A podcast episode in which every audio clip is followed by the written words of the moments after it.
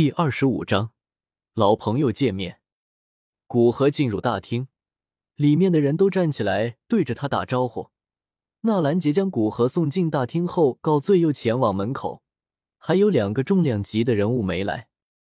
古河先是将小医仙正式介绍给他们认识，让他们知道小医仙是自己的徒弟，然后与这些代表着帝都绝大部分上层势力的人相互寒暄一番。最后与帝都三大家族的斗王坐到一起，中间小医仙自然是收到无数的礼物，对普通人来说自然是难得一见。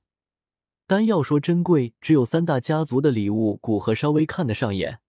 在古河与三大斗王坐到一起后，小医仙见亚飞也在大厅，也就往这个稍微熟悉一点，并且印象不错的姐姐那里走去。大厅无数家族。见小一仙这个丹王的弟子主动与亚飞这个米特尔家族的人亲近，不少人眉头微皱，不满的盯着他。米特尔藤山与丹王关系好就算了，他已经是斗王，不好惹他。但这个丹王的弟子也和米特尔家族的人关系亲近，那米特尔家族无疑吃相太难看了，都不给其他的家族一点汤喝。聪明的亚飞无疑也知道这样有些犯众怒。但是也不能因为这个而主动把小医仙推出去。通过一次接触，亚飞大致摸清了小医仙的一些性格，是一个喜欢安静的善良的姑娘。既然她不愿意去认识太多的陌生人，那将她推出去，无疑要得罪小医仙。想到古河已经六品炼药师的情报，亚飞还是决定好好处理与小医仙的关系。见小医仙还是与亚飞坐在一起，古河微微摇头。看来小医仙并不喜欢这样的宴会，不过这一次在这些人面前将小医仙是自己的弟子的事情确定下来，相信加玛帝国没有人敢动小医仙了。小医仙不喜欢以后也可以不参加了。古河居于主位，毕竟这个宴会是以古河的名义召开的，纳兰家只是提供一下场所。先是对纳兰杰、牧尘抱歉道：“上一次来帝都。”没和两位老哥磕刀磕刀就走了，是我的错。待会等法老家老来，我一定多喝几杯酒道歉。丹王说的是哪里话？看丹王当时，丹王匆匆离去，想必要处理重要的事情。纳兰杰和牧尘表示不用在意。很快，炼药师工会的会长法玛和加玛帝国皇室的老祖宗加刑天到来，古河亲自站起来去迎接。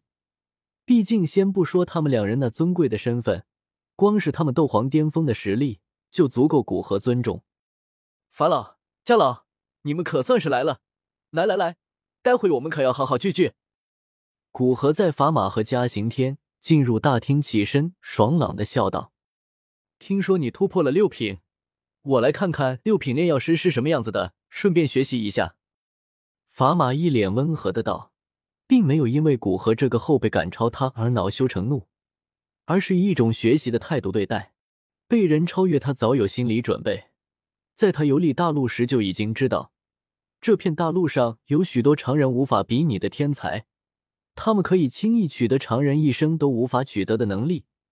古河与他们相比，都还要稍微差一点，所以法马心平气和，并认为达者为师。抱着学习的心态，准备与古河探讨炼药术。你这个丹王邀请，我怎么也要来凑个热闹啊！嘉行天倒是没有说的太深。古河终究是云岚宗的人，古河心中对法马表示敬服。不过受药老指点三天，就以那三天的指点为资粮，在小说后期成为七品巅峰炼药师，这样不带偏见，学习别人优点的态度，实在是值得自己学习。对嘉刑天这样遮掩的态度却是不予评价。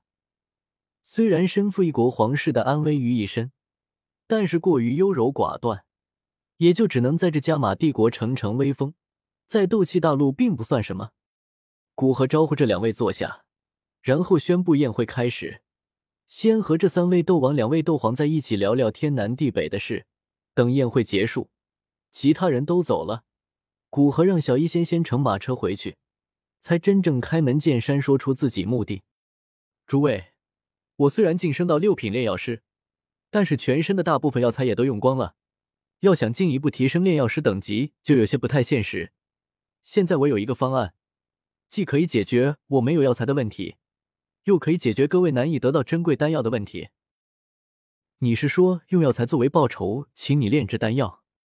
嘉刑天感兴趣的道：“他们皇室可是有一条身体有诸多暗伤的六阶幽海蛟兽，如果当真如此，哪怕消耗诸多药材，请古河炼制混元素骨丹治好幽海蛟兽，那也划得来。对，只要准备十份炼制六品丹药的药材，我不要其他报酬的炼制相应的六品丹药。”古河盯着五人，认真的道。五人还以为古河会报价很高，但是只是十份药材换得一枚称心的丹药，这算是一个极为实惠的价格。要知道，一般请炼药师炼制丹药都要准备一张单方、三份材料，还有诸多报酬。就算是这样，都还不一定能炼制成功。如果炼制失败，那只能算要炼药的人倒霉，而且炼药师可不会将已经拿到手的报酬退还回去。不过，一般有信誉的炼药师，在自己炼制丹药的成功率低于三成都不会去接。任何六品丹药的药材凑满一份都算吗？不可否认，对于古河提出的条件，牧尘动心了。但是他们家族不是做药材生意或者拍卖场的，家族中的药材相对较少，短时间凑出特定六品丹药的十份药材有很大困难。而且，既然帝都的顶级家族都知道了这个消息，相信短时间内六品丹药药材的价格会飞涨。考虑到现在最好不要暴露自己一个斗王对黄级丹药材的渴望，而且炼制更多的六品丹药才能更好的提升炼药师境界，因此古鹤回答道：“对，任何炼制六品丹药的整份药材都可以算作一份，但是那种我并不认识的六品丹药的整份材料。”就要提供单方以供我判断。老夫倒是并没有急需的丹药，但能否以药材为代价，容老夫观摩丹王炼制六品丹药的过程？法马虽然知道这样问有些失礼，但对困在五品炼药师多年的无奈，对炼药知识的渴望，还是促使他抱着万一的希望，将心里的话说了出来。